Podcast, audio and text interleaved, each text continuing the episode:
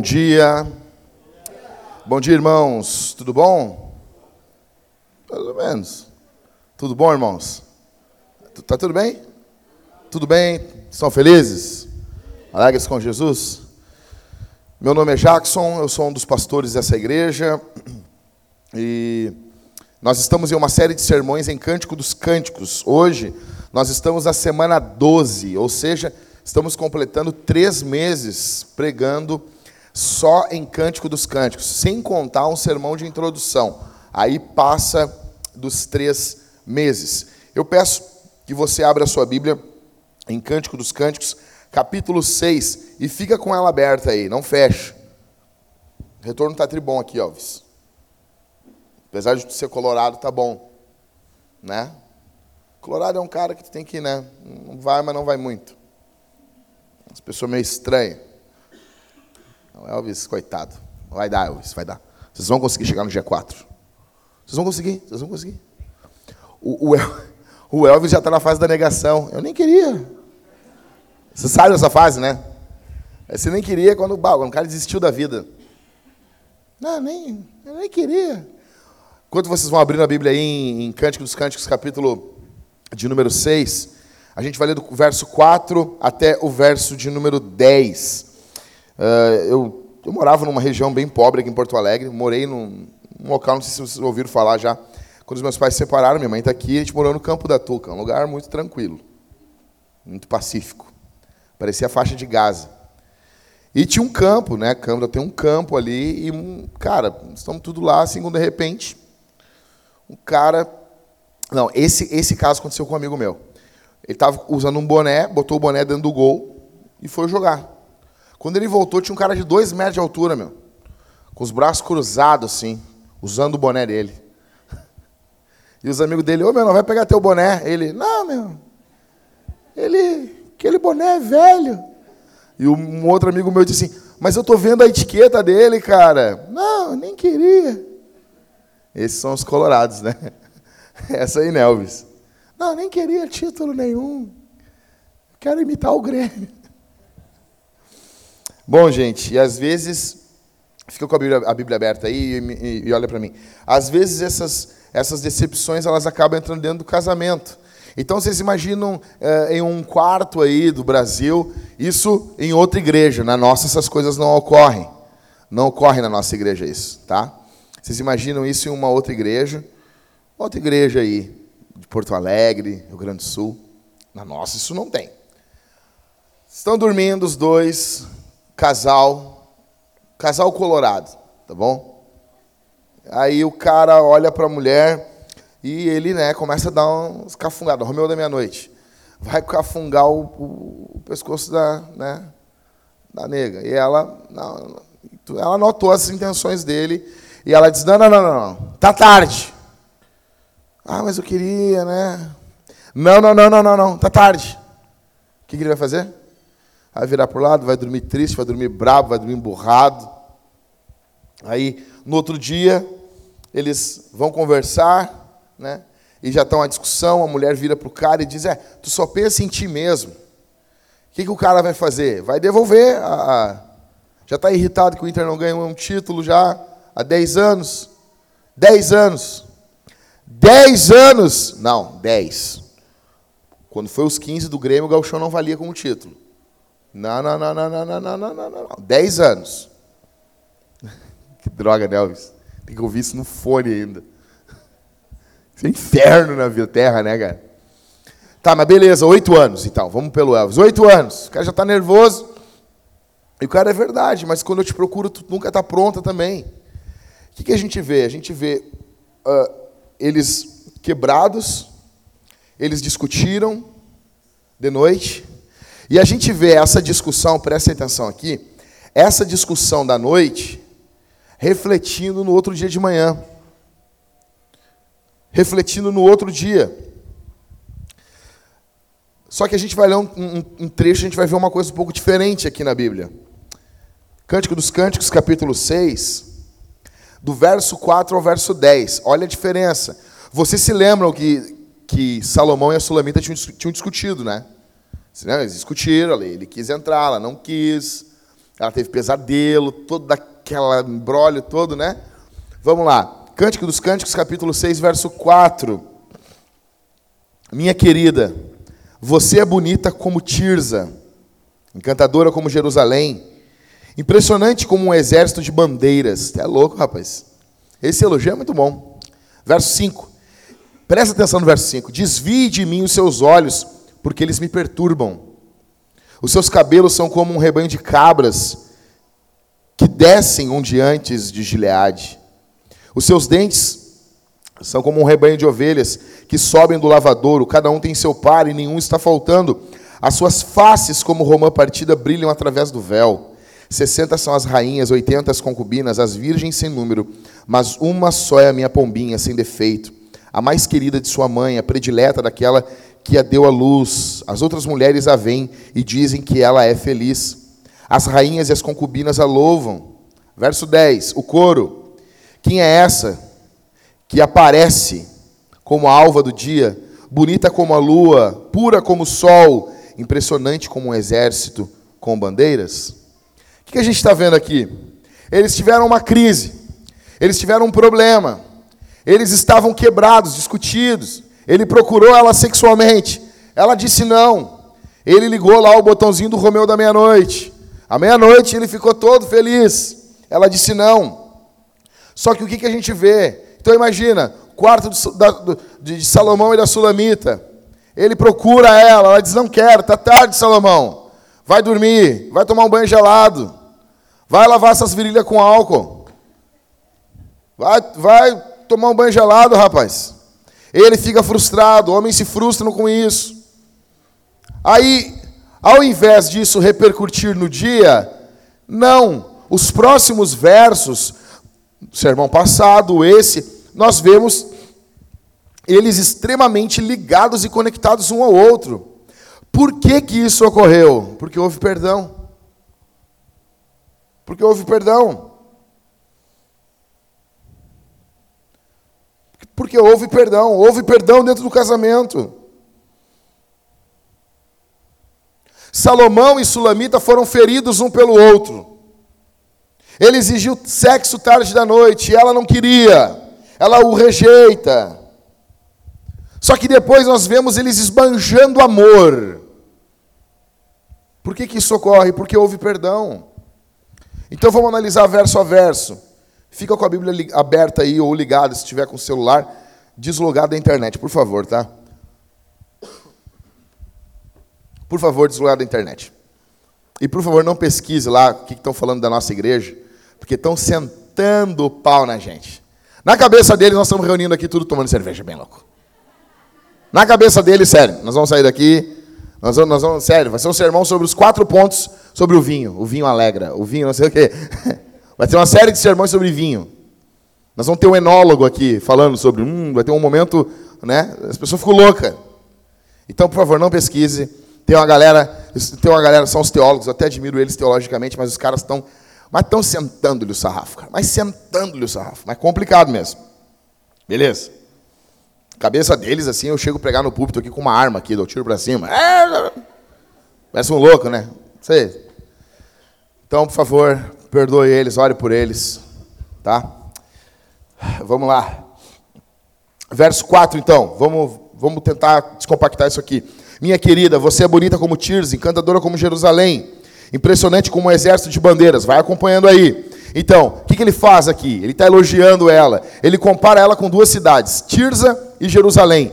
Tirza era uma cidade mais ao norte de Israel, uma cidade fenomenal, uma cidade linda. Alguns comentários bíblicos chegam a chamar a Sulamita de Tirza. Eles chamam ela Salomão e Tirza, Salomão e Tirza, por causa dessa comparação aqui. Então, Tirza fica mais ao norte. E o, te, o nome Tirza quer, significa ser agradável. É uma cidade de beleza natural, rústica, com jardins e bosques convidativos. Jerusalém significa um fundamento de bem-estar ou um fundamento de paz. Tá bom? É, é, ela significa a perfeição da beleza, segundo Salmo, capítulo 50, verso 2. Deixa eu dizer uma coisa para vocês. As pessoas, o movimento evangélico se cumprimenta. Quem aqui já, já recebeu um cumprimento Shalom. Quem já recebeu? Já recebeu? O cara chega assim, Shalom. Shalom. Shalom, irmão. Shalom. Que bom, cara. Aí tu pergunta pro cara, o que, que é shalom? Aí ele, paz. Não, tá legal. Só que paz é um conceito bem ralinho de shalom. Shalom na Bíblia quer dizer plenitude, paz. Mas não assim, paz de estou tranquilo, tô na... não, não, não. Quer dizer que tudo está no seu lugar. Uh, teologicamente falando, o, o mundo vivia o shalom antes da queda. Havia o shalom. Tudo estava completo. Até a própria fonética, o som da, da, do, do nome, shalom, ele, ele envolve mais ar do que outras palavras. Então, é, é, dá essa ideia de completude. E também é o que viveremos após a volta de Jesus. Jesus vai trazer o shalom. Todas as coisas estarão no seu lugar. Então, quando a pessoa diz shalom, ela está te desejando, ou deveria, está te desejando não só, fica tranquilo aí, toma uma novalgina. Novalgina é para tranquilidade? Não sei porque eu pensei em Novalgina agora. Maracujina. Isso aí. Então assim, não, não, não, toma uma, uma, uma maracujina aí, fica de boa, meu velho. Toma um suquinho de maracujá e te, ó. Não é isso, não, não é. Shalom é muito mais do que isso. E ele diz que ela é Jerusalém, ela é como a cidade da paz. Ela é como a cidade do Shalom. Quando ele está com ela, ele está completo. Tem, tem noção disso que ele está falando? Tu é, como, tu é como Jerusalém. Tu é como Tirza, tu é um bosque rústico. Mas tu também é como Jerusalém, tu me traz paz. Ou seja, ela leva ele para os dois extremos. É uma loucura. Verso 5. Verso 5 para mim é, é, é, animal. Isso aqui é um rei falando. Isso aqui não é um, não é um, um, um Juca Bala da esquina falando. Isso aqui é um rei dizendo. Tem noção disso? Você imagina o Trump falando isso para Melanie? Imagina isso. Olha só. Desvie de mim os seus olhos, porque eles me perturbam. Não é que ela era vesga que nem eu, não é isso. Não é isso. Entendeu? Ela pinha, ela estava olhando firme, firme, e ele e ela deixava o cara encabulado. Ela tinha um olhar do Fábio Júnior. Sim, sabe? Quero você. Entendeu? É loucura. Aí o cara fica. Tem noção disso, minha irmã? É o homem dizendo isso. Verso 5. Desvie de mim os seus olhos, porque eles me perturbam. Os seus cabelos são como um rebanho de cabras que descem onde antes de Gileade. Vou ler o verso 6 também. Os seus dentes são como um rebanho de ovelhas que sobem do lavadouro, cada um tem o seu par e nenhum está faltando. Eu, isso aqui ele está repetindo, tá? O que, que ela tem? Ela não, não tem dente faltando, velho. Isso aqui, há 13 mil anos atrás, ó, é demais. É um baita. Imagina assim, um momento de maior excitação, ele diz assim: Meu amor, tu tem todos os dentes. Diz, hoje em dia, acabou o clima. O cara diz um troço desse, acabou o clima. Só que há 3 mil anos atrás, isso, cara, isso era um baita de um elogio. Isso era um baita de um elogio. Um baita de um elogio. Ele repete, ele está primeiro dizendo, ó, verso 5. Ele diz que os olhos dela agitam ele, excitam ele, dominam ele, deixam ele instável. Eu amei essa palavra quando eu, vi no, quando eu li no comentário bíblico. Ele fica instável com o olhar da sulamita. Verso 5 e verso 6, então ele vai repetir elogios. Vamos ler o verso 7. As suas faces, como a roma partida, brilham através do véu. Beleza. Ele repetiu esse elogio das romãs, é a terceira vez que ele fala isso no livro. Aí tu lê isso aqui, tu pensa assim, né? Tá sem, tá sem repertório, não é? O cara não é tão bom assim. É meio fraco, tá repetindo. Não. Não. Salomão entendeu que a linguagem do amor ela precisa ser repetida no casamento. Você foi romântico ontem? Você foi carinhoso ontem? Você precisa repetir isso hoje também. A linguagem do amor se repete. Tá bom? É um ciclo. Salomão entendeu isso. Ó, o Cauê está comentando. É, Cauê é o, é o Casagrande. Isso aí, Cauê. Tamo junto. Eu não sei o que tu falou, mas eu acho que é algo bom. Ó. Tamo junto. Tá bom? Note que apesar de eles terem saído de uma crise, eles não estão focados no machucado deles anterior. É óbvio, você não está bem, você discute, você resolve, mas você não pode ficar a vida toda pensando e falando a mesma coisa, senão isso vai destruir você. Então você vai fazer sua DR, vai discutir o relacionamento, vai blá blá blá blá blá, isso é importante, só que isso não pode repercutir para os outros dias. Nota, ele não está aqui cantando, Sulamita, tu me deixou. Sabe, não está cantando para ela, não está dizendo isso. Porque ela tinha deixado ele sozinho. Não. Eles estão focados um no outro. Ele pode estar machucado, ele está machucado, ela também. Só que a gente está vendo ele falar aqui agora. Na, a, maioria do, a maioria das vezes do livro quem fala é ela, mas a gente está vendo ele falar. Ele não está focado no problema dele, está focado na esposa dele, no amor dele. Ele está usando as lentes do amor. Verso 8. Verso 9. Vamos lá. Aqui aperta. 60 são as rainhas. 80 as concubinas e as virgens sem número, mas uma só é minha pombinha, sem defeito. A mais querida de sua mãe, é predileta daquela que deu a luz. As outras mulheres a veem e dizem que ela é feliz. As rainhas concubinas a louvam. Então, uh, aí alguém vai dizer assim, cara, isso aqui vai se dividir. Essas são as mulheres que ele tinha, porque depois a gente vai saber que Salomão teve um harém. E isso eu vou falar no último sermão da série, tá bom? Eu não vou deixar de abordar isso. Eu vou abordar, mas isso vai ser o último sermão da série. Mas será que é? Outros vão dizer que ele estava no começo da queda dele quando escreveu o Cântico dos Cânticos. Eu sou da, da até, até onde me prove o contrário, que o que ele está citando aqui não são suas rainhas, não são suas mulheres. Ele está citando todas as rainhas. E esse número aqui é uma hipérbole. Entendeu? Tem muito, como seria assim, olha, tem mulher a dar com rodo no mundo, mas tu é, tu é a minha mulher. Tu é minha preferida. Tá bom? Você pode pensar diferente, a gente não precisa concordar. Tá? Eles, ele não está se referindo ao harém que ele passou a ter depois. Isso nós vamos abordar depois. Ele está comparando simplesmente ela com todas as mulheres à volta deles. Verso 9. Então, mas uma só é a minha pombinha sem defeito, a mais querida de sua mãe. A predileta daquela que deu a luz as outras mulheres a veem e dizem como ela é feliz. As rainhas e as concubinas a louvam. Agora o coro: quem é essa que aparece como a alva do dia, bonita como a lua, pura como o sol, impressionante como um exército com bandeiras? Então, aqui os amigos se juntam a ele e passam a elogiar e louvar a sua mulher. O que, que eles estão dizendo? Ah, linda como um exército com bandeiras. Cara, eles estão dizendo que ela é perfeita. Vou fazer uma comparação aqui, mas por favor, eu não sou comunista. Mas vocês já viram os exércitos comunistas marchando? Os caras. Não, não, eu nunca vi um exército marchar tão bem, porque se os caras marchar errado, você já sabe o que vai acontecer com eles. Os caras têm as bandeiras, os negócios. É tudo. Cara, eu vi, uma, eu vi os, os negros marchando na Coreia do Norte.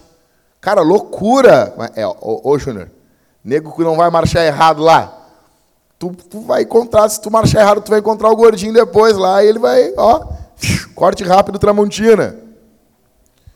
Então, você imagina aquele exército todo organizado com as bandeiras. Que, qual é a ideia? É perfeito. O que, que eles estão falando?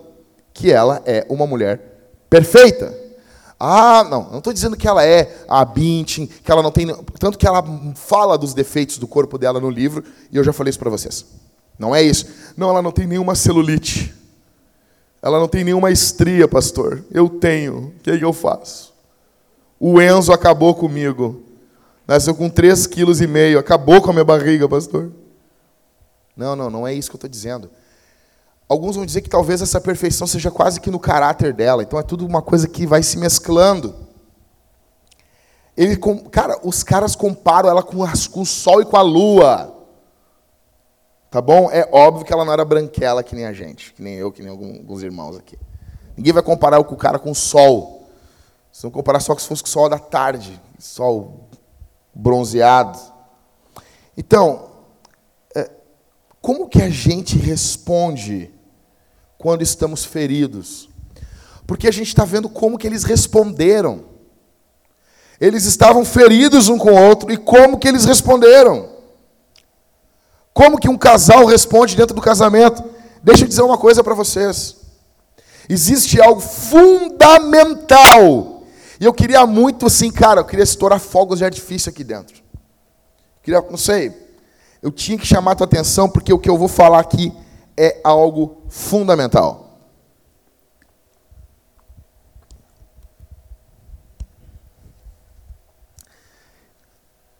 Se existe uma coisa central no casamento, chama-se perdão. Nós podemos definir casamento como a união de dois bons perdoadores. Eu acho essa definição fenomenal. O que é casamento? A união de dois bons perdoadores. Nenhum casamento avança sem perdão. Nenhum. E talvez algumas pessoas pensem aqui que, ah, o casamento fulano é mais fácil. Não. Provavelmente ele é um perdoador melhor do que você. Ah, mas também, com esses dois aí, com uma mulher dessa aí, eu estava casado até hoje. Primeiro que isso é cobiça. Tu te cuida. Te afirma, caganeira. Segundo, que é muito fácil tu julgar um livro sem conhecer o interior. Nós estávamos falando na Cavalo Branco aqui. Estava o Catito, eu e mais quem ali, Catito? Lembra? Estava conversando com nós? Tu também não lembra, Catito? Ah, tu também não lembra.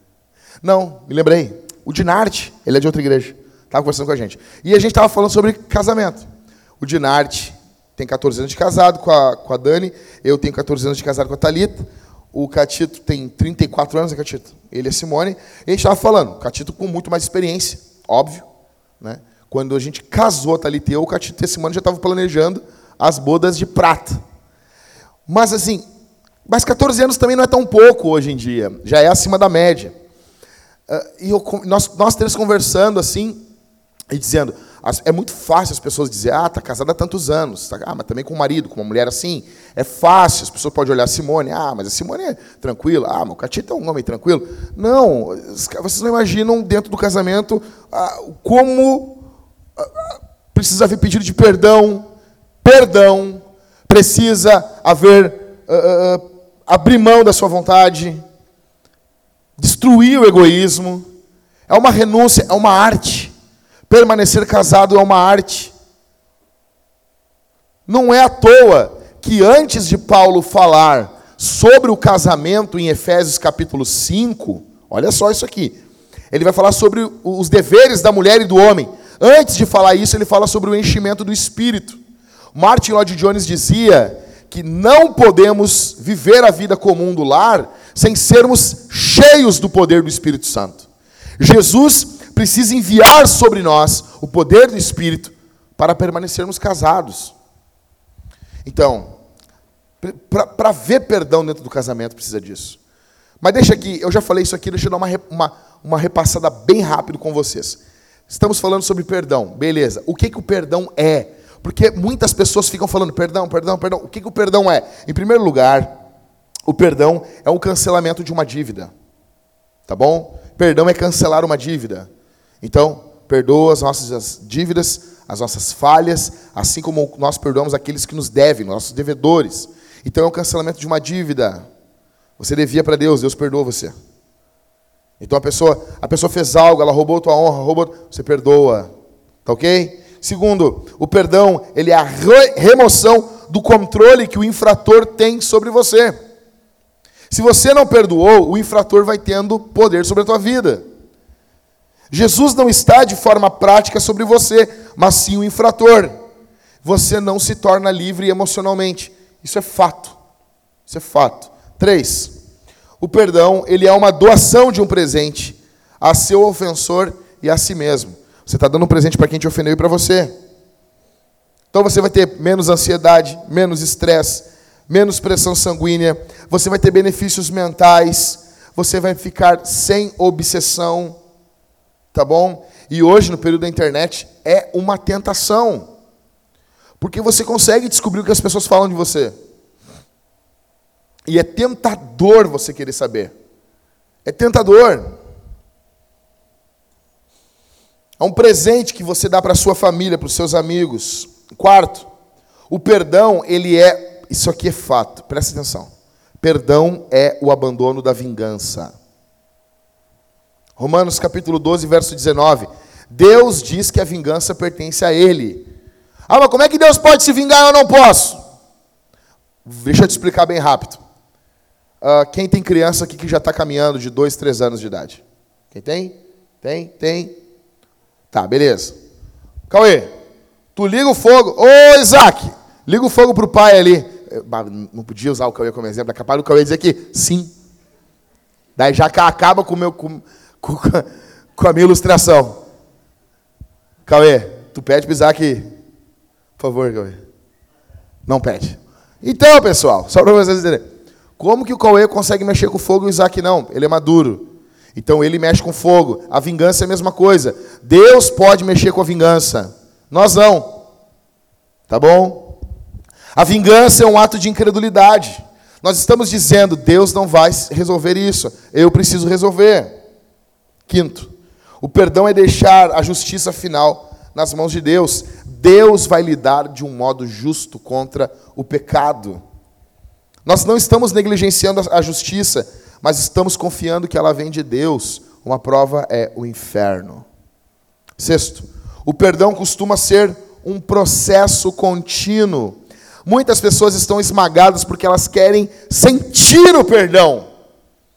Ah, pastor, não perdoei. Às vezes eu pergunto, por que, que tu não perdoou? Não sei, eu não sinto o perdão. Aí a gente deixa o perdão de uma forma muito subjetiva. As pessoas, escute isso, elas vão pecar repetidas vezes nas mesmas coisas. Nós vamos precisar perdoar elas. Às vezes, uma ferida cicatrizada volta a doer. Havia um entendimento dos rabinos do período de Jesus que o perdão, se alguém fizesse algo contra você, você devia perdoar ela de duas a três vezes. Aí Pedro chega para Jesus e diz: Mestre, quantas vezes devemos perdoar uma pessoa? Sete vezes? Ele achou que ele ia ganhar uma estrelinha de Jesus, né? Sabe que nem a criança quando lava a louça e fica esperando o aplauso da mãe. Aí Jesus, não, Pedro. Aí Pedro, 70 vezes 7. Por dia. Por erro. Imagina isso. Sétimo, o perdão é querer o bem a quem lhe ofendeu. Você sabe que no final das contas, você perdoou quando o fruto da esperança dentro do seu coração não é a destruição do seu ofensor, mas é a glória de Jesus. Você quer que essas pessoas sejam alcançadas por Cristo. Você quer que Cristo mude o futuro delas. Mude o que aconteceu no passado.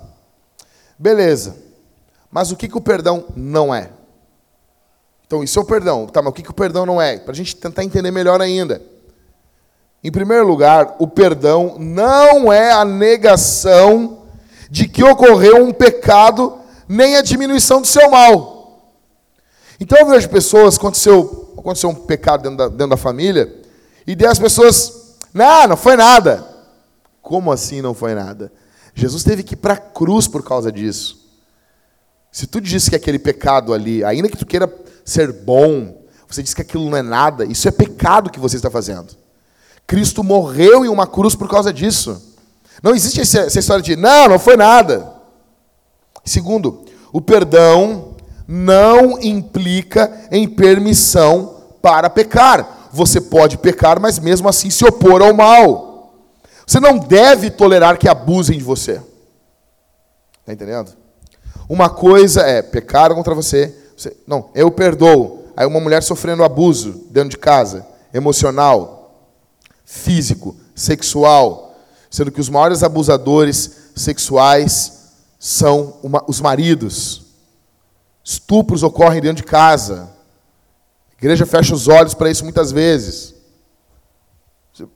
Os maiores estupros ocorrem em noite de núpcias.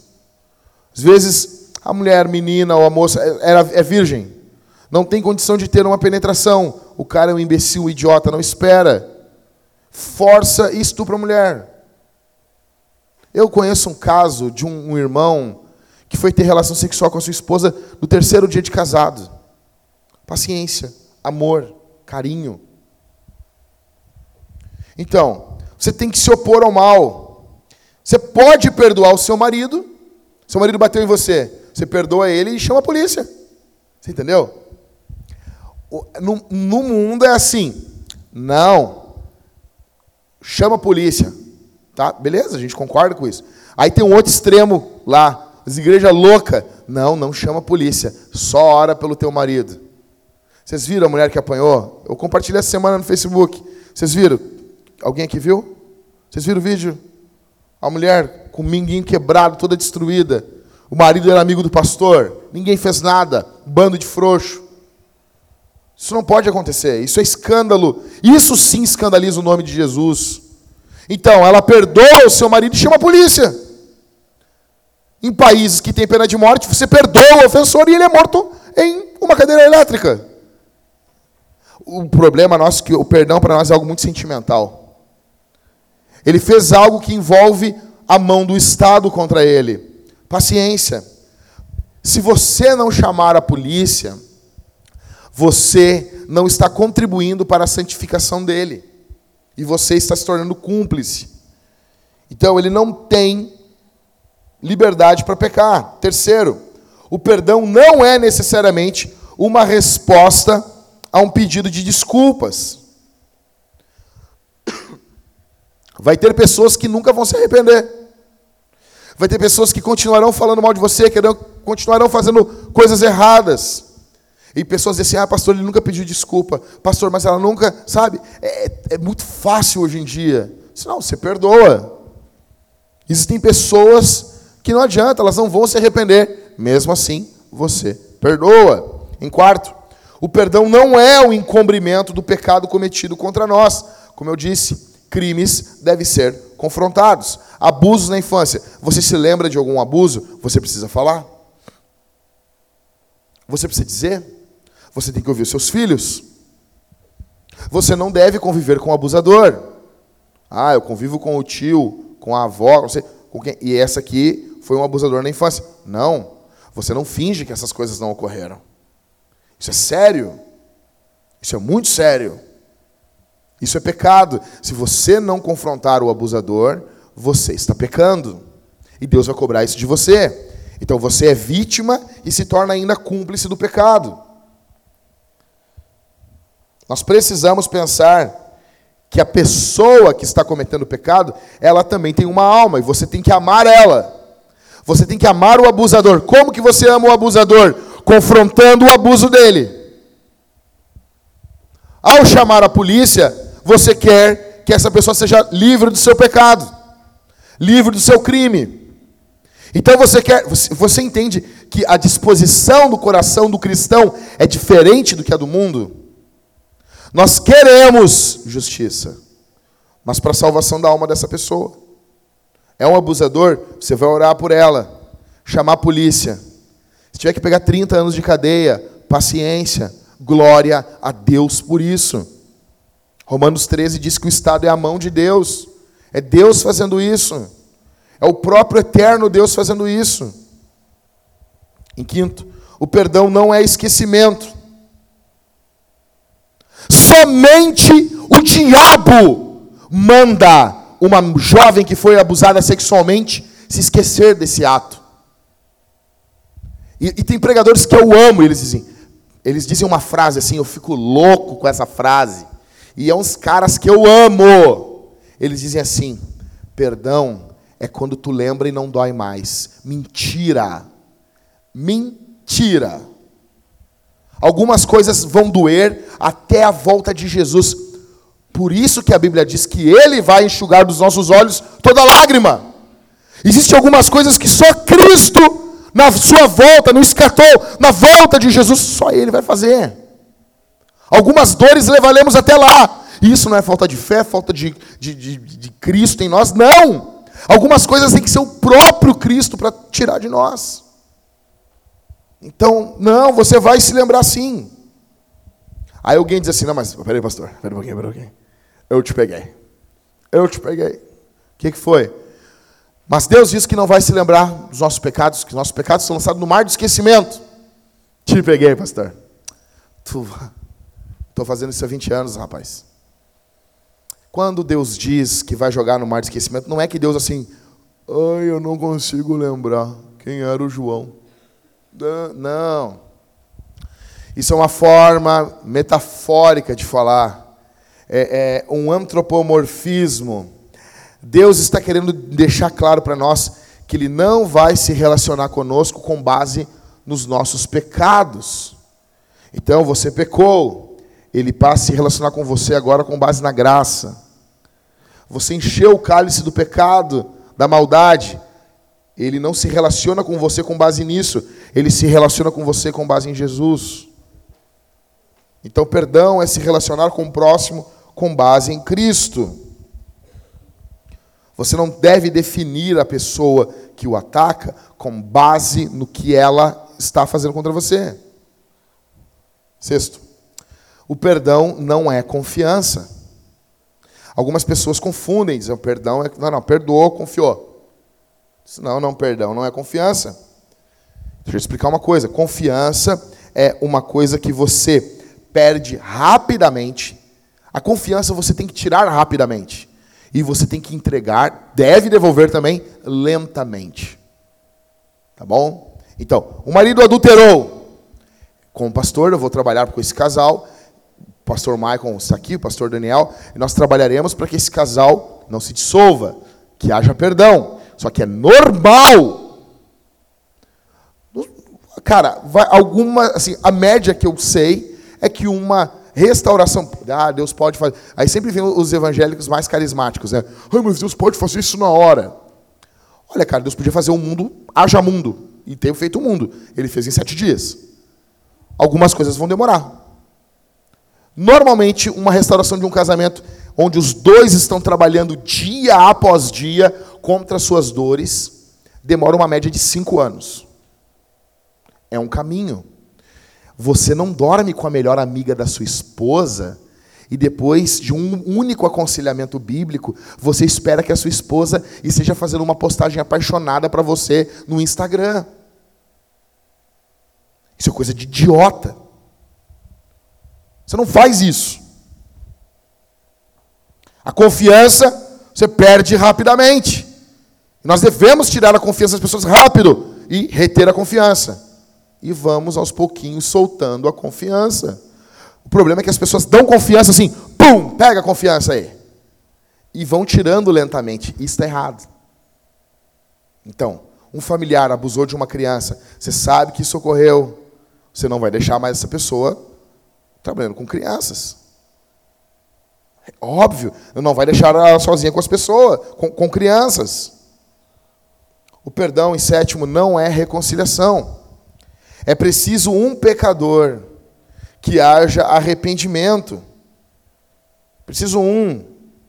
Mas é preciso dois para que haja reconciliação. Um pecador apenas arrependido basta para haver arrependimento.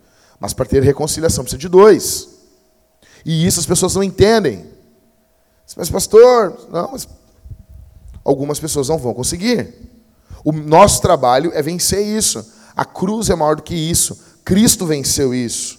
E deixa, deixa eu, assim, de forma bem rápida aqui, retratar para vocês. A gente está falando de perdão. É o que ocorreu com, com a Sulamita e com Salomão. Para mim, não tem nenhuma história na Bíblia que retrate melhor o perdão do que a parábola do filho pródigo. Vocês sabem que o pródigo quer dizer esbanjador, né? As pessoas pensam que pródigo é que vai embora. Não, a palavra pródigo quer dizer esbanjador. A parábola do filho esbanjador, gastador. Aí o Keller, o Tim Keller, Timothy Keller, ele vai dizer que, na verdade, a parábola é uma parábola do Deus pródigo. Que Deus é esbanjador. O filho é esbanjador. O filho esbanjou o dinheiro do pai. Mas o pai esbanjou muito mais que o filho. Aí disse: o que, que o pai esbanjou? Graça, perdão, amor. O amor do pai era muito mais esbanjador do que o pecado esbanjador do filho. Para mim, nenhum texto da Bíblia fala melhor sobre perdão do que esse texto. Hernandes Dias Lopes diz que essa não deveria ser chamada de a parábola do filho pródigo, deveria ser chamada de a parábola do pai amoroso. Pecadores, o texto bíblico é bem simples aqui, deixa eu resumir para vocês. Se você chegar e ler Lucas, deixa eu ver aqui, capítulo 15, você lê no comecinho do capítulo 15, vocês vão ver que os pecadores estão chegando até Jesus. E os religiosos vão ficando irritados. Eles se irritam. Eles vão ficando indignados, os escribas também. Você imagina só, você entender de grego e hebraico e alguém chegar até Deus na tua frente. Você fica irritado. Pô, mas eu estou dando a minha vida nisso aqui. Aí, Jesus conta essa história que um rapaz, o mais novo, um homem tinha dois filhos, o mais novo, ele pede a herança dele, parte da herança dele, e eu quero ir embora. Você imagina isso? Quem é pai, você, você sabe o que é isso, um filho querer ir embora. E ele vai, ele pega esse dinheiro, ele não investe, ele não compra um Bitcoin, ele não faz nada. Ele não bota num, num, num fundo de aplicação, não investe em tesouro nacional, não faz nada. Não faz um seguro com o Guilherme, né, Guilherme? Não! Ele simplesmente torra. Ele é o Charlie Harper do Tijuana Half Man. Ele gasta. Tudo com prostituta. Ele gasta tudo. Ele gasta tudo.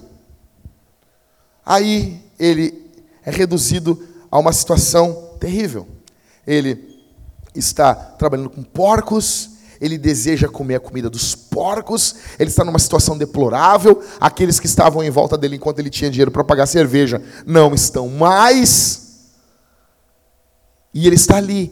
E o que, que ele faz? Eu amo, eu amo a tradução de corrigida diz assim, que ele dá por conta e ele diz o seguinte: levantar-me-ei, irei ter com meu pai, e dir-lhe-ei, eu pequei contra ti. Ele se levanta e ele vai até o seu pai. Chegando lá, o seu pai olha ele, sai correndo em direção a ele, o abraça abraça, festeja, chama todo mundo, vai matar um animalzinho para eles comerem, estão felizes. Ele coloca um anel no dedo dele, coloca novas roupas nele. Ele diz: Pai, eu quero ser o teu, o teu, o teu empregado. Ele diz: Não, não, não, não, não, não, não. Não. Tu é meu filho, tu é meu sangue. Tu nunca deixou, deixou de ser meu filho. E o irmão mais velho está irritado. O irmão mais velho chega, ouve o som, aí um empregado diz: O teu irmão chegou. Aí ele chama o pai para fora e diz assim: Agora eu estou aqui contigo esse tempo todo e tu nunca festejou comigo. Agora vem este teu filho, não chama nem de irmão dele, e tu festeja. E ele diz assim: Cara, eu te amo. Só que esse teu irmão estava morto. Ele estava morto. Só que ele está vivo agora. O texto não termina explicando se o mais velho vai se alegrar ou não. O fato é que Jesus estava deixando para o povo decidir, porque os irmãos mais velhos eram os religiosos ali. O final da parábola, quem iria dizer eram eles. Essa parábola deixa claro para nós, em primeiro lugar, rebeldia. Rebeldia. O mais novo agiu dentro da lei ou não agiu? Agiu. Não agiu sim.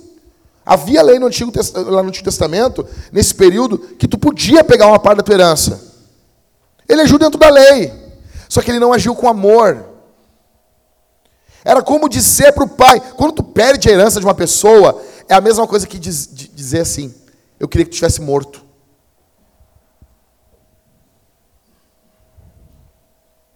Ele foi entregue, ele vai para um país distante.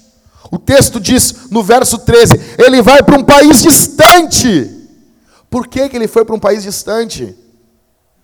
Porque o coração dele não estava com o pai. O coração dele estava distante. Deixa eu perguntar uma coisa aqui para você. Aonde está o teu coração? O teu coração está nas coisas de Deus? Ou o teu coração está distante? Onde está o teu coração? O teu coração está na tua esposa? Ou o teu coração não está nela mais? Está no teu marido? Isso precisa ficar claro. O nosso pecado despedaça o coração de Deus. Você quer saber o que, que o pecado causa em Deus? O que? Olha para a cruz. Olha para a cruz. Aquilo que o pecado causa em Deus.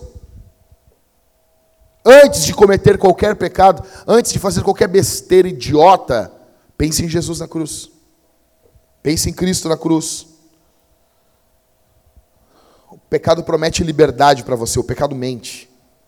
Em segundo lugar, o que esse texto nos mostra? Então, primeiro, rebeldia. Em segundo, arrependimento. O cara nota, ele cai em si. O estado dele era imundo, ele está cuidando de porcos. Jesus está explicando isso para um povo que não comia porco, eles não comiam bacon que nem a gente. Eles não eram tão felizes.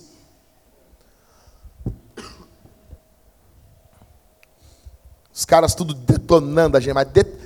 tu entra na página da Zero Hora, os caras estão detonando a gente. 400 comentários xingando. Tem dois ou três. Aí tem um cara, cara nem crente é, ele faz uma pergunta assim. Vocês estão xingando esses caras? A matéria diz que tem cerveja e bacon. Onde você viu pessoas chatas comendo bacon e tomando cerveja? Esse lugar deve ser sensacional. Esse lugar deve ser sensacional.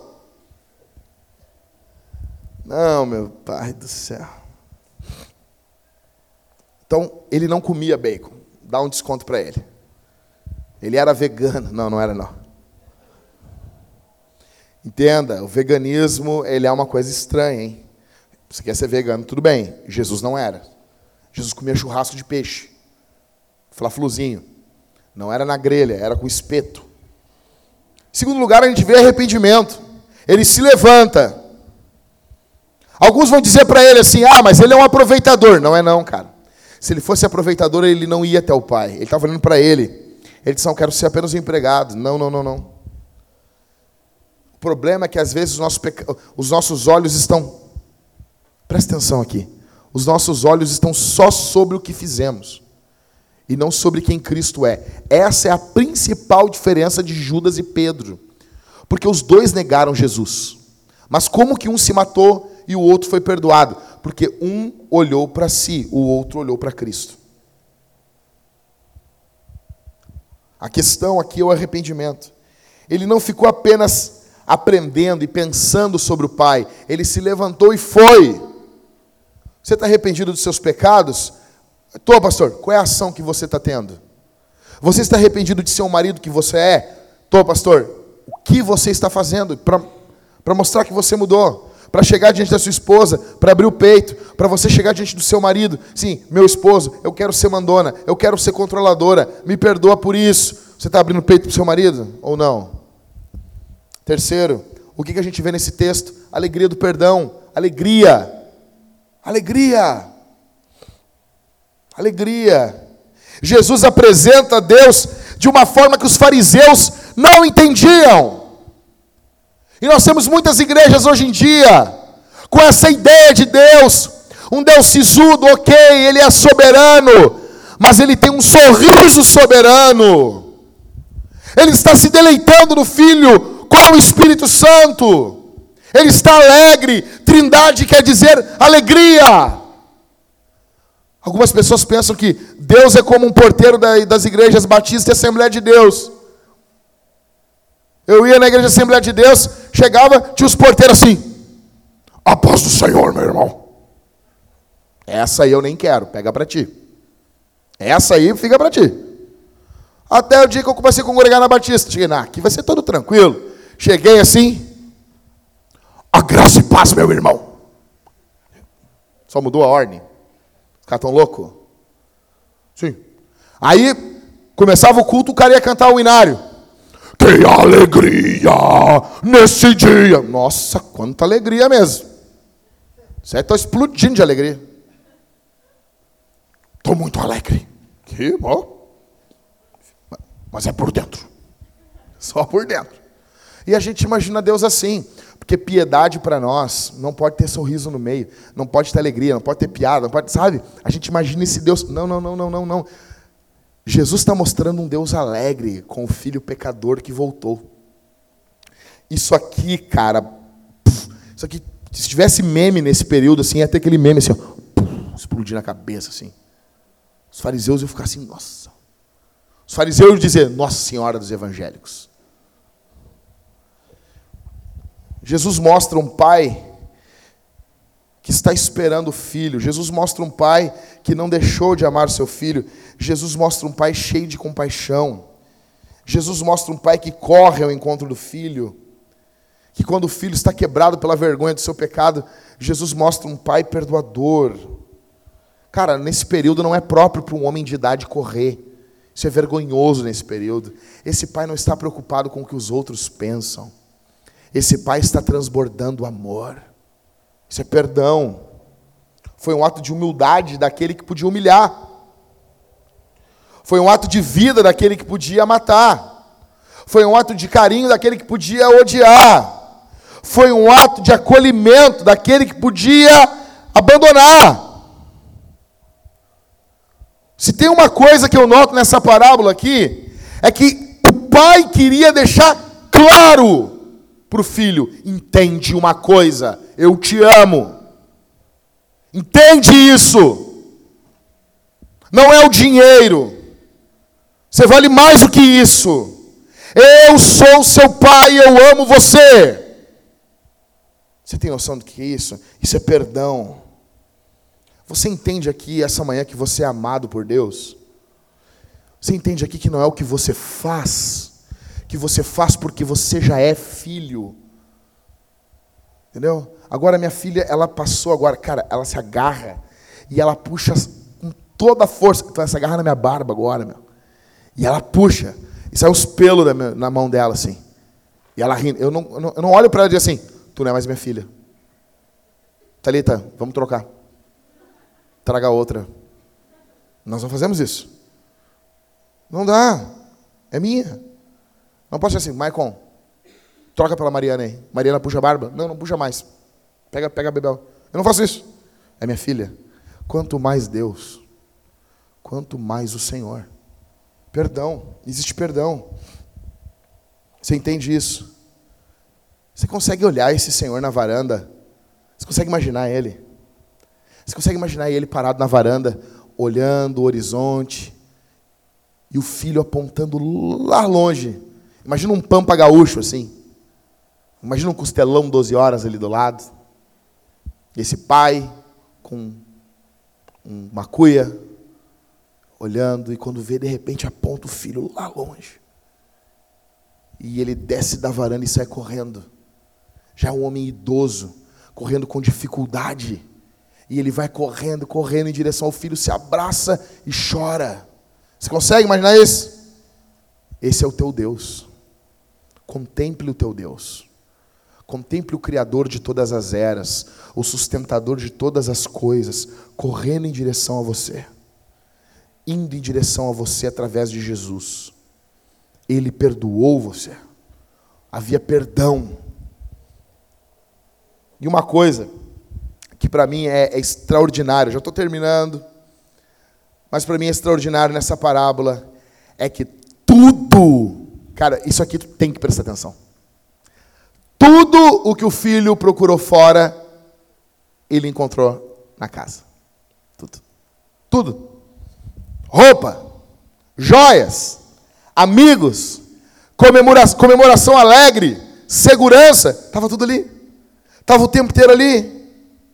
Por que, que você tem tanta ânsia de ter prazer longe do Senhor? Que ânsia é essa de ir embora, de abandonar o Evangelho? País distante esse filho descobre o que é miséria. Com o pai, ele descobre o que é misericórdia. Ele ganha um anel, o anel da família, filiação. Tu é meu filho. Roupa, festa. o pai estava deixando claro que aceitava ele de novo. O que, que é isso, igreja? Perdão! Perdão! Perdão! Isso tudo para dizer, para resumir para você: perdoe o seu marido, perdoe sua esposa, porque Cristo perdoou você. Eu li um relato essa semana e eu fiquei maravilhado com isso. E eu lendo relatos de perdão, estava lendo relatos, testemunhos. Então, os testemunhos mais terríveis. O testemunho de uma mulher que traiu o marido. E o marido contando, quando a mulher, depois de cinco anos, ela, depois de ter cometido o pecado de adultério contra o marido e contra o Senhor, ela sentou na beira da cama e o relato da mulher dizendo: Aquela cama que muitas vezes fizemos amor, eu estava sentada ali chorando e confessando ao meu marido que cinco anos atrás eu tinha tido um caso com meu chefe. E o relato do homem totalmente quebrado, ele dizendo: então teve uma das vezes que nós saímos, eu saí só eu e os nossos filhos, e ela disse que tinha que ficar mais tarde no serviço. E ela estava com o cara. E ele começou a rememorar os momentos que a mulher dele mentiu para ele. E ele disse que isso eram como milhares de facas atravessando o coração dele. E eu lendo, e o conselheiro também, eh, falando, o conselheiro do casal disse assim: o final, isso aqui era uma, uma crise, era um divórcio só que hoje, se você conhecer o casal, eles estão totalmente restaurados pelo poder do nome de Jesus. Não foi fácil. Foram diversos encontros, lágrimas, muita dificuldade. E eu fui lendo, e eu fui lendo. Só que, cara, teve um relato que eu fiquei parado assim. Eu queria ler um pedacinho para vocês. Só de lembrar desse relato eu fiquei impactado. Uma mulher foi traída pelo seu marido. Você pode pegar, você pode. Isso aqui não é para fazer doutrina disso. Tá bom? Você não vai fazer a mesma coisa. Só que assim, eu fiquei impactado. Ela contando que o marido dela traiu, ele pediu perdão, eles estavam e ela lutava contra uma, uma tristeza muito grande no coração dela, Michael. E um dia ela contou que estavam só os dois, e ela muito magoada, ela não perdoava o seu marido, ela estava muito quebrada. Ela pegou uma cumbuca de óleo, tirou a roupa do marido dela, e olha isso aqui. Tirei todas as roupas dele, e com uma garrafa de óleo perfumado, eu ungi todo o seu corpo. Toquei na sua testa. Enquanto eu ungia a sua testa, eu dizia: Eu te perdoo por ter pensado nela.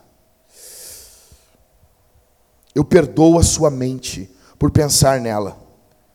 Peguei óleo, fechei os óleo, fechei os seus olhos, ungi os seus olhos e disse: Eu perdoo os seus olhos por ter olhado para ela. Passei óleo nos seus ouvidos e disse: Eu perdoo os seus ouvidos por ter ouvido ela. Peguei o óleo, ungi suas mãos, e isso o homem chorando. E eu toquei, e eu ungi suas mãos, e eu disse: Eu perdoo as suas mãos por ter tocado nela. Depois de ungir o corpo, ela se levantou e ungiu seus pés. E em lágrimas os dois choravam, e ela disse: Eu perdoo os seus pés por ter caminhado em direção a ela. Isso foi uma obra do Espírito na vida desse casal. E literalmente, o maior beneficiado foi a mulher. Porque ela estava livre. Livre. Perdoe como você foi perdoado. Você foi perdoado incondicionalmente. Você foi perdoado livremente. E você é perdoado por Cristo repetidamente amantes, servidores, oferecem perdão ao cônjuge ferido. E amantes egoístas mantêm um rancor e usam isso como arma. Bom, a Thalita e eu nós vamos responder. Não sei se a Thalita já está aqui na coxia, não sei. Onde está minha mulher? Bom, pessoal, deixa eu. Enquanto a Thalita vem vindo para cá, você envia perguntas para onde? Pessoal, não tem como botar o telefone aqui? Não tem, né? Não foi planejado isso. Então, no final do culto vai ter aqui os telefones para você mandar perguntas. Pergunte qualquer coisa. Thalita, minha esposa, amada, idolatrada. Não, idolatrada não. Mas quase ali, né? Esperar o pessoal que. Nossa, o pessoal é muito ribonocleico. Tem muito proparoxítono, Ismael. Senta aqui, meu amor.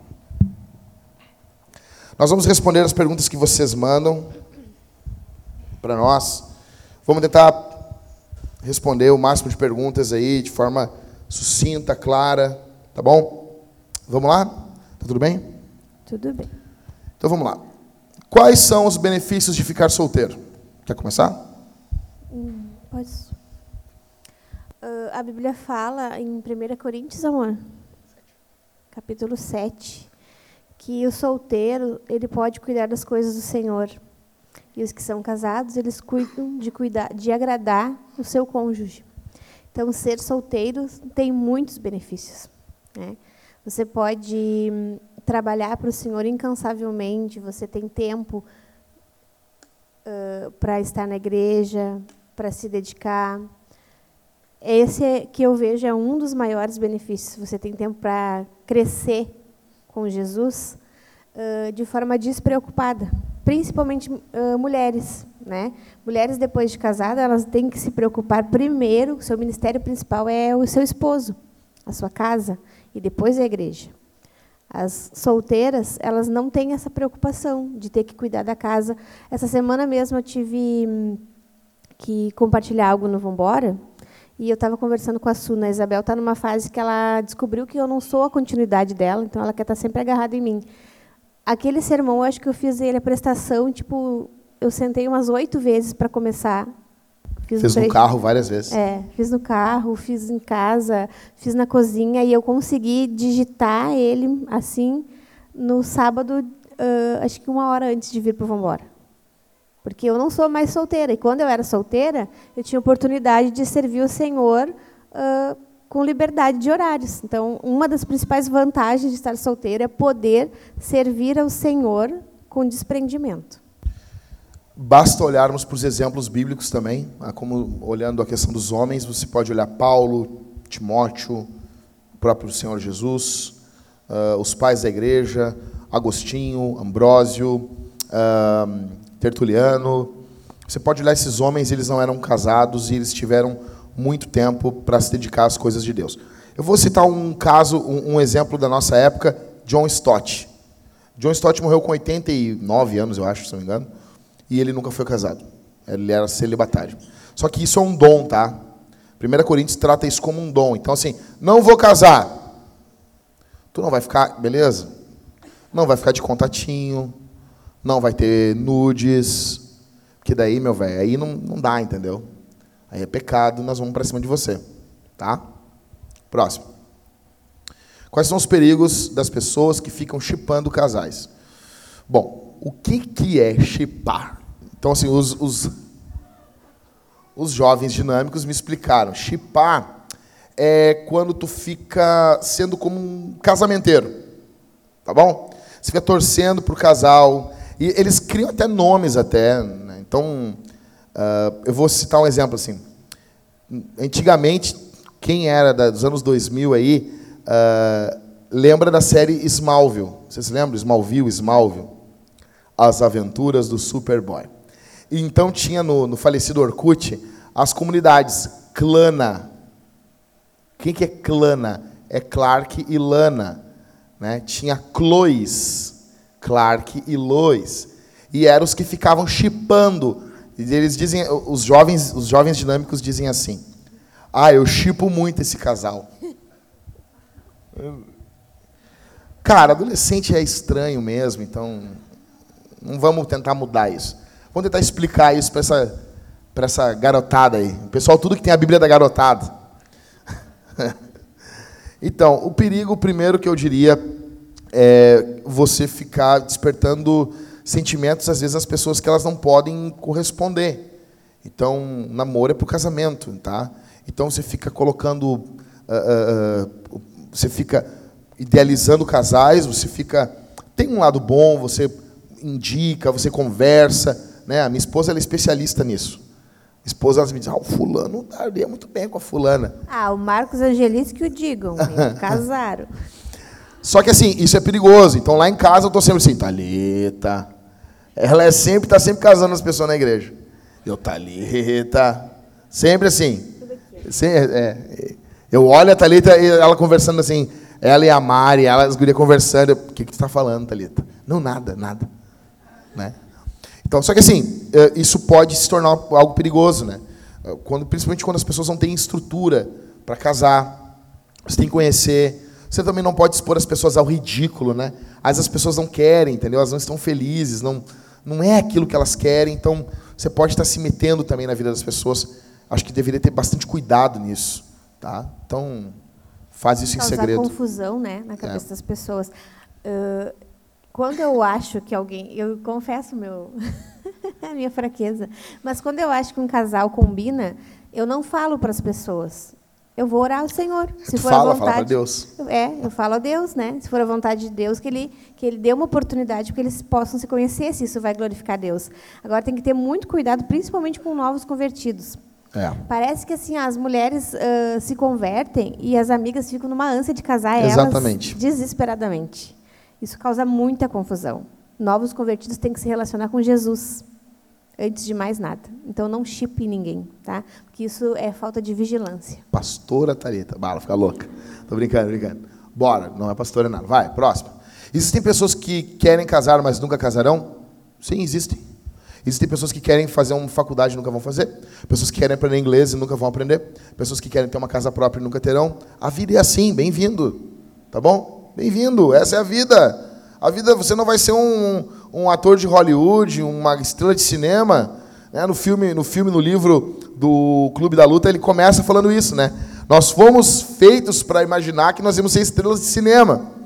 Astros do rock, a gente descobre que não. E com o tempo, a gente, quando a gente descobre isso, a gente pensa, bah, mas que droga, a gente vai ficando irritado. Então, deixa eu explicar uma coisa aqui para desespero da galerinha do Escolhi Esperar. Alguns vão esperar até Jesus voltar. Uns vão esperar e não vão casar. Deixa eu explicar de novo. Alguns não casarão. Um, uma porque tu é muito exigente. Tu é exigente demais. Ah, pastor, então eu não vou ser exigente. Daí vai namorar Zé Droguinha. Não. Não.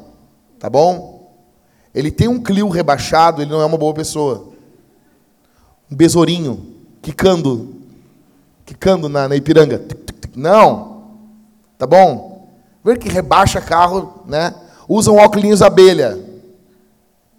Usam bermuda lá embaixo. Né?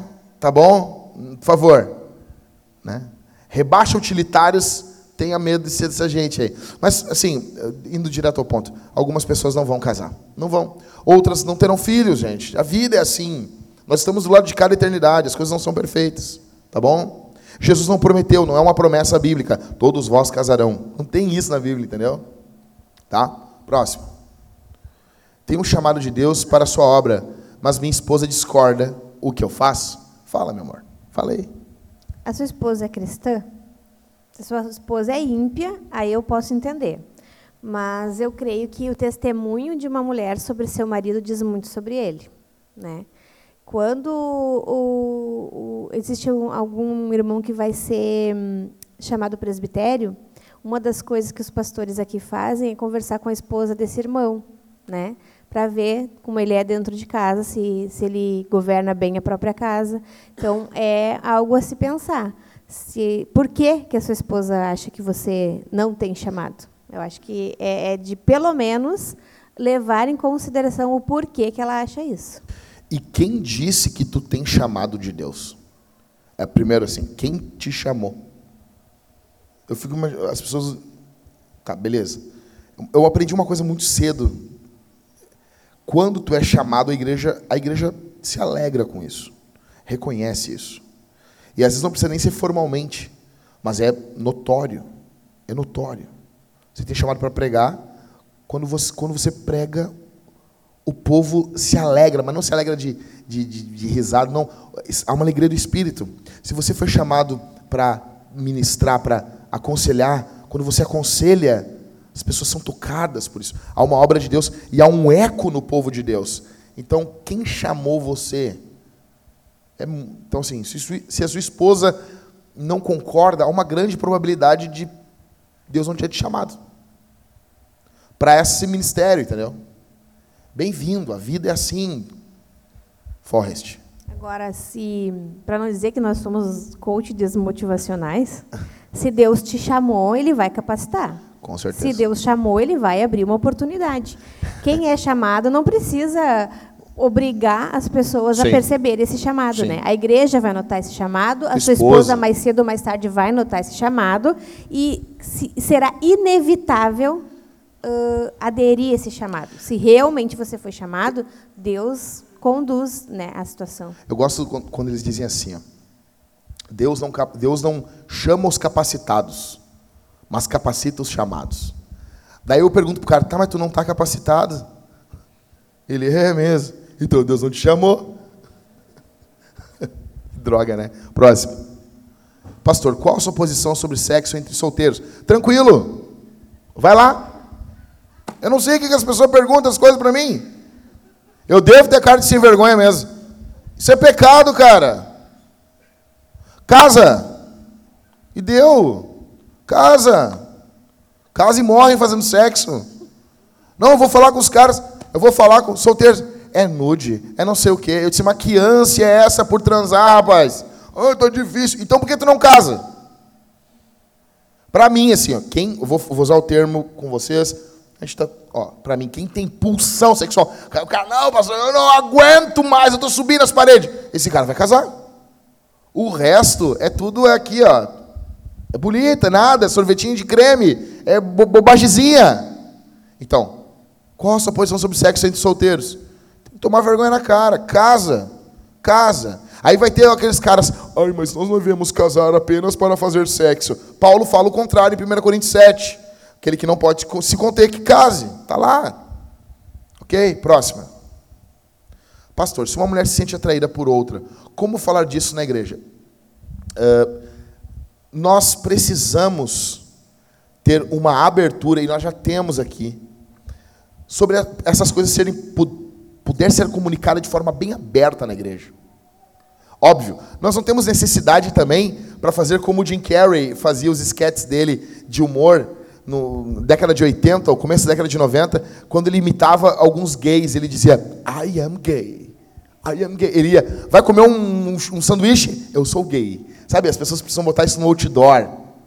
Tá? Você não precisa ser conhecido por isso. Mas você tem que ter conselheiros, líderes de GC.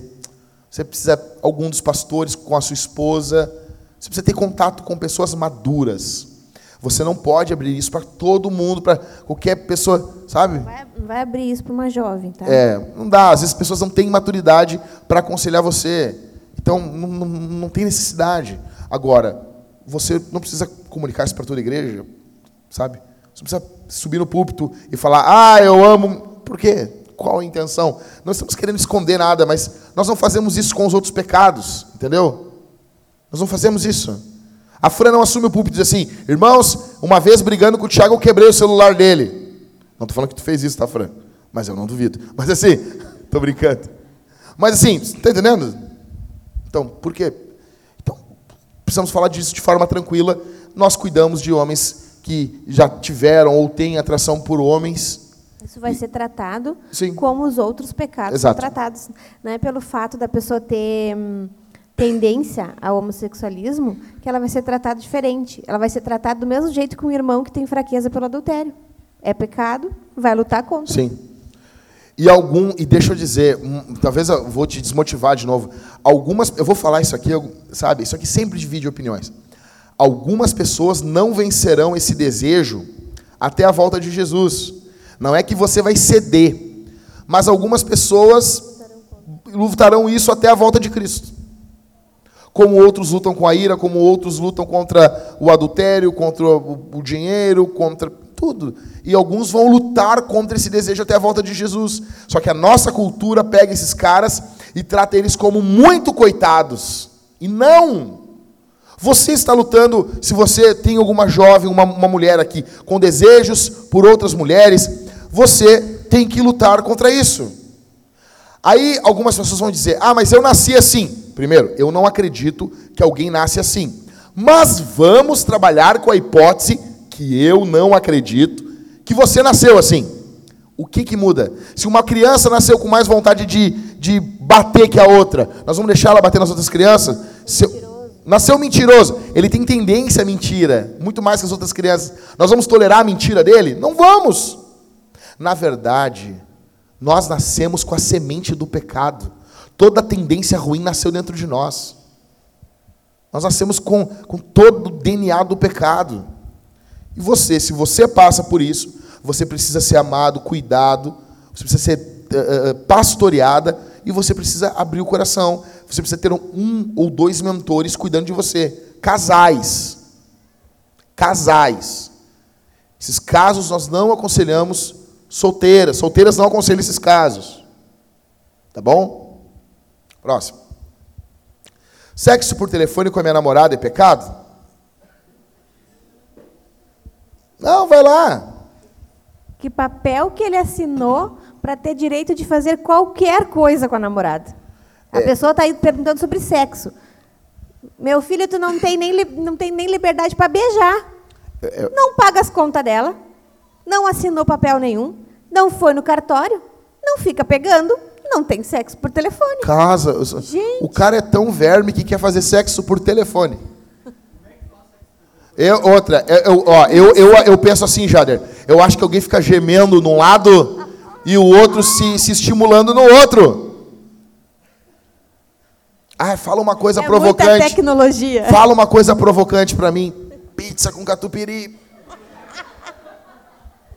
Não dá, eu tô com tal, tal Silvio aqui, a gente está cuidando, tentando comer menos, eu principalmente.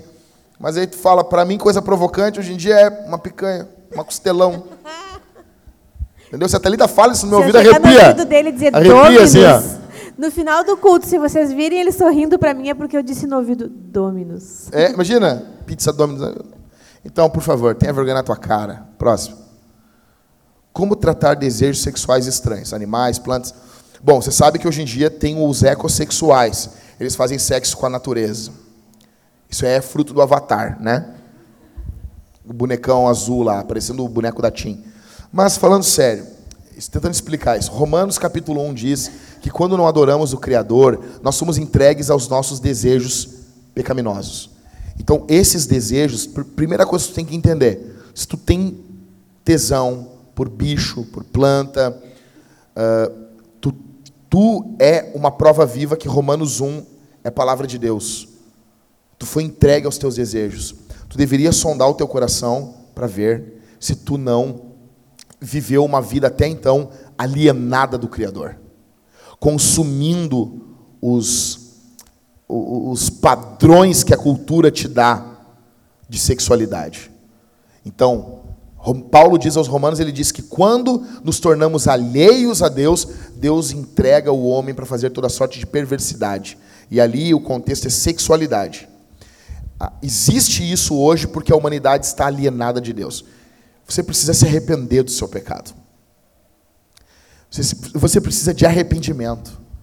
É terrível o que países estão tentando liberar hoje em dia sexo com bichos se você pensar que nós deveríamos cuidar da criação, nós deveríamos cuidar da criação, o homem abusa da, da criação. Isso é nojento e Deus vai cobrar isso aí. É nossa sociedade deturpada dá o nome disso de amor.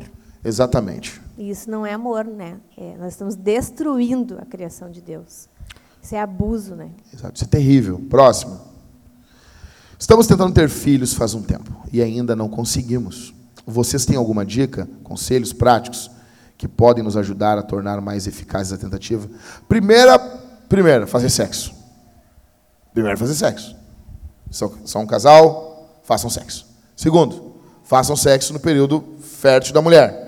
Conselho prático que eu dou: o homem, ele não pode. Se quer ter filho, ah, mas ah, o meu tio engravidou minha tia assim. Claro que tem como. Só que a melhor forma, se você quer muito engravidar, o homem ele tem o seu reservatório de esperma lotado em dois dias. Então, se ele ficar fazendo sexo todo dia ou mais de uma vez por dia, com o intuito de engravidar, às vezes diminui um pouco a chance. Então, o melhor é um dia sim e um dia não. Segunda coisa que eu diria, quando a tua mulher diz, meu amor, você não diz não, você cede, tá bom? Cede, que a mulher sabe quando ela está no período fértil. Isso. Fala. Então, uma, um, algo bom sobre fazer sexo um dia sim, um dia não, é porque o espermatozoide, e, e, desculpa, o espermatozoide não, o óvulo ele fica ainda aguardando depois que ele é liberado por 24 horas. Se você fizer um dia sim, um dia não, uh, pode ser que você faça no dia que ele foi liberado ou no dia que ele ainda está aguardando para ser fecundado. E o espermatozoide ele fica Depende da, do quão é saudável esse espermatozoide. Mas ele, existem espermatozoides que podem ficar até sete dias esperando a liberação do óvulo. O rambo. Mas não é o ideal, né? O ideal seria que ele ficasse. Ele, ele, pode ficar o, o natural que fique uns três dias esperando. Então, se você fizer um dia sim, um dia não, você vai estar aumentando a probabilidade desse encontro do espermatozoide com o óvulo. Chuck Norris. Chuck Norris foi um ano depois, ficou sozinho lá. Isso é isso aí. Outra coisa que eu diria para você é o seguinte: você quer ter menino, menina, você pesquisa. Não, sério. Você pesquisa, você tem formas diferentes de fazer isso aí. Próximo do, do. Ah, tem a oração. Puxa, me esqueci. A segunda coisa eu diria, ore. E a terceira, vá no médico. Se está difícil, vá no médico, tá bom? Então, vá fazer exames para saber quando, se você está bem. Quando passa de um ano as tentativas, é já é aconselhável que vá no médico, né? Não deixa passar de um ano. Exatamente. Próximo. Tenho escutado muito, MTs, muitos conselhos do Vambora sobre não casar com um homem não cristão. Isso não é só conselho, isso é mandamento bíblico. Por diversos motivos. Mas minha dúvida é: existem pessoas que se afastam do evangelho? Sim. O que eu entendo é que este nunca foi cristão. Não, não é isso. Existem pessoas que se afastam do evangelho e voltam. Não é que todo mundo que se afasta do evangelho não é cristão, tá bom? Mas que critérios usar para saber se ele é realmente cristão? Então, você tem que saber sobre os frutos. Jesus falou isso em Mateus capítulo 7. Pelos frutos nós vamos conhecer. E frutos, normalmente, a gente pensa assim: ah, o fulano é crente. Calma, fruto demora tempo para você colher. Então, você precisa comer um quilo de sal, ter um tempo, esperar a pessoa manifestar o cristianismo dela nas situações mais adversas da vida dela. Como que é o fulaninho com luto? Como que é o fulaninho quando é contrariado? Como ele vai, você vai notar pecado e, pe, e pecado na vida dele e dela? Vai. Mas você vai notar alguém que persevera, como o Cauê cantou aqui. O cristão vai perseverar. Então eu diria, cuide os frutos. Submissão aos pais, aos pastores, como que ele é na igreja, como que é a, a, a relação dele com a Bíblia. Isso é muito sério. Quantas vezes ele já leu a Escritura? Dá uma chegada na biblioteca dele. Ele comprou Institutas de João Calvino só para aparecer? Ou ele lê isso? Ele lê com alegria a teologia sistemática do N. Gruden? Ou não? Ele trabalha? São diversas coisas, mas eu queria, eu resumiria tudo isso em fruto. E fruto demora tempo. Tá bom? Agora, o cara se converteu ontem, as gurias já querem casar com ele hoje? Não dá. Isso vai dar problema. Se ele está afastado da congregação e se diz cristão, também é um sinal. Não, daí não. Daí... Bem ruim, porque Exato. pela pergunta ali, tal, a, me deu a entender assim que talvez essa pessoa esteja cogitando alguém que não está congregando. A impressão que eu tive pela pergunta. Não, então não. não. Se, ele tá, se ele não está congregando, eu acredito em pessoas que não congregam e admitem: eu estou fraco, estou sem Jesus, estou afastado de Deus, estou afastado da igreja, estou afastado da mesa do Senhor. Quando o cara está afastado de tudo isso e ainda quer falar mal da igreja, quer falar mal. Não, aí não. Aí tu entrega para o diabo mesmo. Próximo. Posso acordar meu, meu cônjuge com sexo ou isso seria considerado estupro?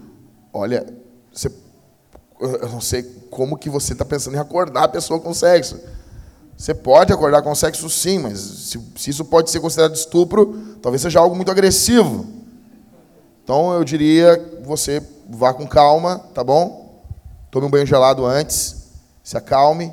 Agora, você pode acordar com uma pessoa com carícias, com, com amor e com calma. Você não, não chega, né? É Pessoa- bom a pessoa estar acordada para o início, né? É, acorda a pessoa primeiro. Espera os sinais vitais. Tanto pode matar uma pessoa do coração também, né? Batimento cardíaco ali a 50 e poucos. Batimento cardíaco no ato sexual vai a 140, 150, imagina. Aí te sobe o negócio assim do nada. Como que ele. Por que, que ele está sorrindo do caixão? No céu. Morreu. Próximo. Ter um jeitinho afeminado no caso dos homens, ou masculino no caso das mulheres, mesmo que seja pouca coisa, e a pessoa seja heterossexual, é pecado? Terminando aqui, tá? Deuteronômio diz que o homem não deve vestir roupa de mulher e mulher não deve vestir roupa de homem, porque isso é abominação. Esse texto não está falando só de roupa, ele está falando que tem uma intenção no coração de Deus que o homem seja completamente diferente da mulher. Então, precisamos que os homens tenham posturas masculinas também. A Thalita lembrou um caso de um cantor, eu não sei pronunciar o nome dele. É Donnie alguma coisa, Mac alguma coisa. E ele cantava, ele, ele tinha sido homossexual antes de conhecer Jesus, e ele cantava de uma forma muito afeminada. E uma irmã na igreja dizia: não canta assim, isso aí é mulher que canta desse jeito. Todo mundo imagina que o Espírito Santo vai vir, sabe? Às vezes a gente precisa falar de forma mais clara. Não, cara, não canta assim. Mulher que canta assim. E a mulher, e hoje tu olha ele, tu não disse que ele é um, que ele tinha sido homossexual. Então eu creio que o Espírito Santo trabalha com carinho, amor dos irmãos. Ah, tudo que nós pudermos ressaltar a diferença entre o sexo, os sexos entre homem, mulher, macho e fêmea, nós vamos fazer. Um pró- uma própria coisa, uma, uma coisa bem clara que Deus quis que fosse diferente. Tu olha um homem, o homem tem pelo na cara, meu. Isso, quando, ah, fiz no barbeiro, tudo. Mas para para pensar, é um troço louco isso, né? Deus queria que a cara, a estampa do homem fosse diferente da mulher. Desde o formato, do gogó, de tudo. Não adianta, meu. Tá? Então, ah, mas eu fulo. Não, mas até cuida até com o que tu toma também. Senão tu vai ficar com a voz da Graciane Barbosa. Tudo bom, pastor? Complicado, né? Então eu diria assim que é pecado. É pecado. Você não está honrando aquilo que Deus, que Deus quer que seja honrado. Ah, se, se você conhece, acho que se, os irmãos da igreja, né? Nós pastoreamos uns aos outros também. Se você conhece uma irmã, nota nela ah, atitudes, comportamentos que não, não condizem com a feminilidade bíblica, seja amiga dela. Às vezes a gente se preocupa muito com a, ima com a nossa imagem e não com a pessoa. Sim. Ou se você vê um rapaz que tem um jeito muito afeminado, às vezes a pessoa é heterossexual, mas conviveu muito com a mãe, com as irmãs, Sim. teve pouca convivência com o pai. Jonathan acaba- Edwards, provavelmente ele tinha um jeito bem feminino. Sim, a co- a convivência acaba ãh, prejudicando Sim. o, o comportamento. Chega na pessoa, seja amigo, e diz, fulano, não faça isso. Isso é coisa de mulher. Fulana, não. Eu cheguei esses dias para uma moça, junto com o Jacques, eu disse, vai botar um brinco de verdade, Bota um esses brinco dois aí. brinquinhos aí parecem brinco de machorra. A guria linda, com jeito de homem. Ela botou um brinco. Ficou mais bonita. É, essa aí é minha mulher, essa aí é minha garota. Próximo. É pecado se masturbar para fazer um exame médico? Então, cara, ah, masturbação em si, em si não é pecado, a Bíblia não condena ela. O que a condena é a questão das imagens. Ah, vou masturbar pensando num trator. Mentira. Tu é mentiroso. Vou pensar em gelo, na minha avó, depravado. Então, assim, eu diria para você, ah, ah, vai fazer um exame médico, leva a tua mulher junto. Eu eu não fico me encostando em mim, posso trazer minha patroa junto? Entendeu? Tenta, né? Ah, se não for, paga o exame. Normalmente, quando a gente paga, eles deixam a gente fazer o que a gente quiser. Porque se eu falar, eu, eu disse pro pessoal ali, você disse assim, não, não tem problema. Cara, vai ter um monte de solteiro indo fazer esses exames três vezes por semana. Pastor, eu estou só me cuidando da minha saúde. Próximo. Vamos orar? Vamos ficar de pé, irmãos. Tá bem bom, né? Tá bem bom da tosse. Vamos, vamos orar nesse momento, vamos responder rapidão aqui. Vamos responder de três formas. A banda vai vir cantar aqui, tá? Quando a banda começar a cantar, você vai sair do seu lugar, você vai responder o sermão de uma forma. Você vai pegar e vai vir eh, da primeira forma, você vai vir pelo corredor, confiando em Jesus. Você vai participar do pão e do vinho. Você vai pegar o pão e mergulhar no vinho. Se temos algum abstêmio aqui no nosso meio, você é bem-vindo, nós amamos você. Você vai pegar o pão e mergulhar no suco de uva. Crianças menores de idade não bebem vinho. Não queremos que a prefeitura venha aqui, o marquesan e o governador. Não, o governador não vem aqui. O governador. Bom, nosso governador é complicado. Né? Mas se o marquesan vier aqui, a gente bota para ele com a música Despacito e ele começa a dançar e fica feliz. A questão é a seguinte: você não participa do vinho se você é menor de idade. Participa do suco. Vinho, cálice bronze. Suco, cálice dourado. Teremos irmãos aqui na frente, com o suco e com o vinho. Você vai pegar o pão, você vai mergulhar ali, você vai receber a oração. Teremos, o pastor Michael vai estar ungindo os enfermos aqui também. Uh, essa é a primeira forma de respondermos o sermão. A segunda, você vai ofertar e dizimar, tá bom? O Marco está lá no fundo, usando sua camisa xadrez do interior de Goiás. Ele vai estar com máquina de cartão, você que trouxe cartão de crédito ou débito, nós convidamos você a ofertar, a dizimar, a, a estar mantendo, suportando a obra de Deus, tá bom? E nós teremos um gasofilácio aqui na frente. Existe uma parcela do teu dinheiro que ela é para a obra, para os propósitos de Deus. E deixa eu dizer uma coisa, cara, nós precisamos aumentar e muito nossas arrecadações. Nós temos um desejo muito grande de não morrermos como igreja. E nós já nos sustentamos, e nós estamos no, no pior. Eu falei com a Mariana essa semana, eh, semana passada eu disse para ela, a esposa do pastor Everton, nós estamos indo para o pior momento de uma igreja. O momento que a igreja já paga suas contas. Então nós queremos até metade do ano que vem plantarmos, começarmos uma plantação de igreja em Canoas. Por quê? Vamos fazer isso porque queremos que alcançar os irmãos de Canoas? Sim. Mas em primeiro lugar estamos fazendo isso para a glória de Deus e para não morrermos, porque uma igreja quando para de plantar igrejas, ela morre. Nós precisamos estar com a corda no pescoço na maioria do tempo. Dinheiro de igreja tem que rodar. Dinheiro de igreja tem que rodar. Nós precisamos de desafios. Precisamos enviar missionários. Então, se algum irmão aqui na nossa igreja congrega conosco, tem um chamado até extra para fora do Brasil, se pô, eu gostaria muito de ser missionário em uma outra nação. Nós queremos orar com você, caminhar com você, e em nome de Jesus enviar você.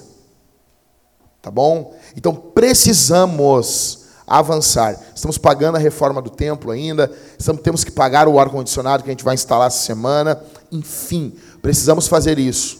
Então, nós contamos com uma grande arrecadação financeira hoje pela manhã e hoje pela noite. E a terceira forma que nós vamos responder o sermão, vocês sabem, nós vamos cantar, gente. Quando você foi salvo, você, você se tornou um vocalista de uma banda de rock. Jesus salvou você. Então, assim, não é o Cauê. O Cauê está cantando junto com a gente.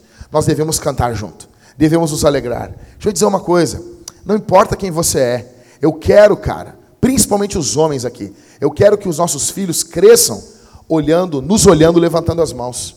Ah, o fulano é casca grossa. Aí, aí a criança chega, cara, aquele cara é muito casca grossa, mas na igreja ele se rende a Jesus. Ou seja, ele sabe que Jesus é mais casca grossa que ele. Nós precisamos que Cristo seja exaltado. Quanto mais masculino você é, mais você se dobra perante Jesus. Tá bom? E nossas esposas e filhos acabam absorvendo nossa espiritualidade. É fato.